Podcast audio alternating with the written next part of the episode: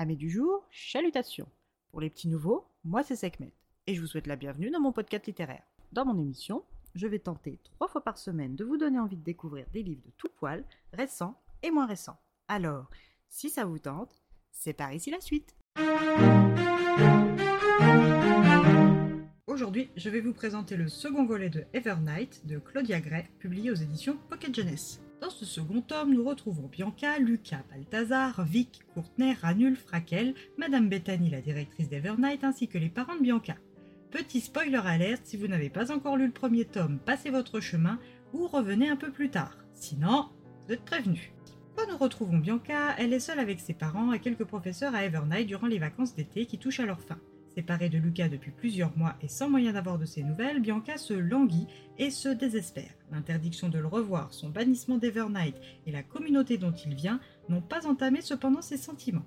Même si elle sait que sa nature de vampire est un obstacle pour leur couple, car en tant que membre actif de la Croix-Noire, société ancestrale qui traque et tue des vampires, je vous le rappelle, Lucas ne pourra jamais être 100% avec elle, mais elle pense sincèrement que leur amour peut surmonter tout ça. Et qui sait, elle pourrait peut-être même le transformer en vampire un de ces jours. C'est donc sur cette pensée positive qu'elle entreprend de rentrer de nuit par effraction chez la directrice Madame Bethany afin de trouver des réponses au pourquoi l'école de vampires millénaires reçoit depuis peu des humains en son sein. Ces réponses, elle en a besoin pour Lucas, qui a échoué dans sa mission l'année passée, à trouver des réponses utiles à la Croix Noire, et par amour pour lui, elle veut l'aider, quitte à trahir sa propre espèce. Elle n'est techniquement pas encore un vrai vampire, car de un, elle n'est pas morte, et de deux, elle n'a pas encore tué d'humains. Rassérénée par cet état de fait, elle ne se sent pas coupable pour ce qu'elle est en train de faire. Cette nuit, Bianca va rentrer chez ses parents bredouille, mais va faire une drôle de rencontre, ou plutôt elle va avoir une étrange vision.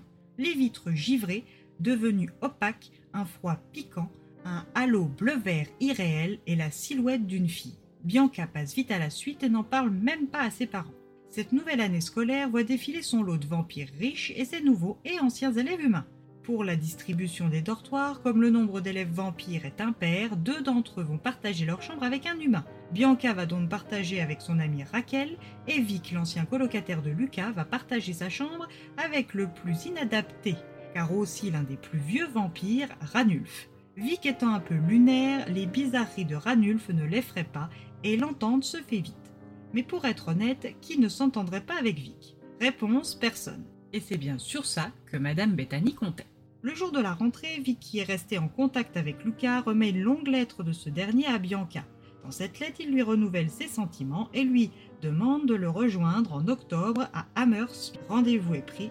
Elle relit la lettre plusieurs fois avant de la brûler et reprend les cours avec une nouvelle motivation, mais aussi un but sortir d'Evennight sans se faire prendre. Balthazar et Bianca sont encore plus proches que l'année passée, sans toutefois détourner Bianca de Lucas mais leur nature commune ainsi que l'approbation générale faciliteraient grandement sa vie sentimentale. Bianca vient à se demander si Balthazar pourrait être une option, même si son cœur s'emballe toujours pour Lucas. Le soir de ses retrouvailles avec Lucas est enfin arrivé et son plan est simple comme la lune. Elle part seule regarder une pluie de météorites et ne reviendra que le lendemain après-midi. Sa sortie est autorisée par tous les partis concernés. Elle monte donc illégalement dans la camionnette de la blanchisserie, de l'école et en un peu moins d'une heure, elle est à Amherst. Elle est un peu en avance pour rejoindre la gare quand soudain elle est rejointe par une jeune fille au visage en forme de cœur, aux yeux sombres et à la chevelure couleur des blés.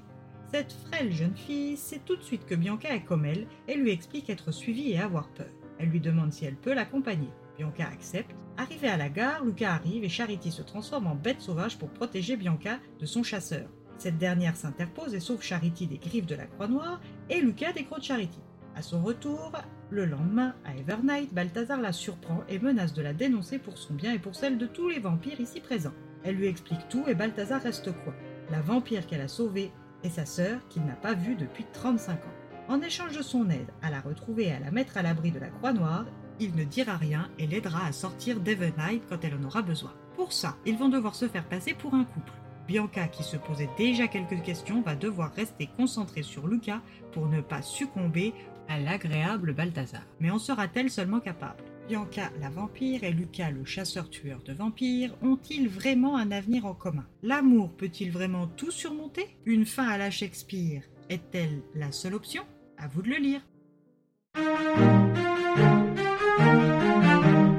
J'ai eu du plaisir à retrouver les personnages et la plume, mais ce volume est un petit peu en deçà du premier niveau histoire. La romance tourne en rond, sa quête d'identité aussi. Seules les révélations en fin de roman donnent un petit coup de fouet à tout ça et sous-entend un possible tome 3. Une lecture qui reste agréable mais qui, pour ma part, m'a laissé un petit peu sur ma faim. Et bien voilà, j'en ai fini pour aujourd'hui. J'espère que cet épisode vous aura plu et vous aura donné des nouvelles idées de lecture. Si vous souhaitez découvrir d'autres petits bonbons littéraires tout droit sortis de ma bibliothèque, je vous retrouve le mardi 18 juillet prochain pour un nouvel épisode. Et si d'ici là je vous manque de trop, n'hésitez pas à me rejoindre sur mon compte Instagram, at les lectures de Sekhmet. Sur ce, chalut les amis, et à la prochaine thank you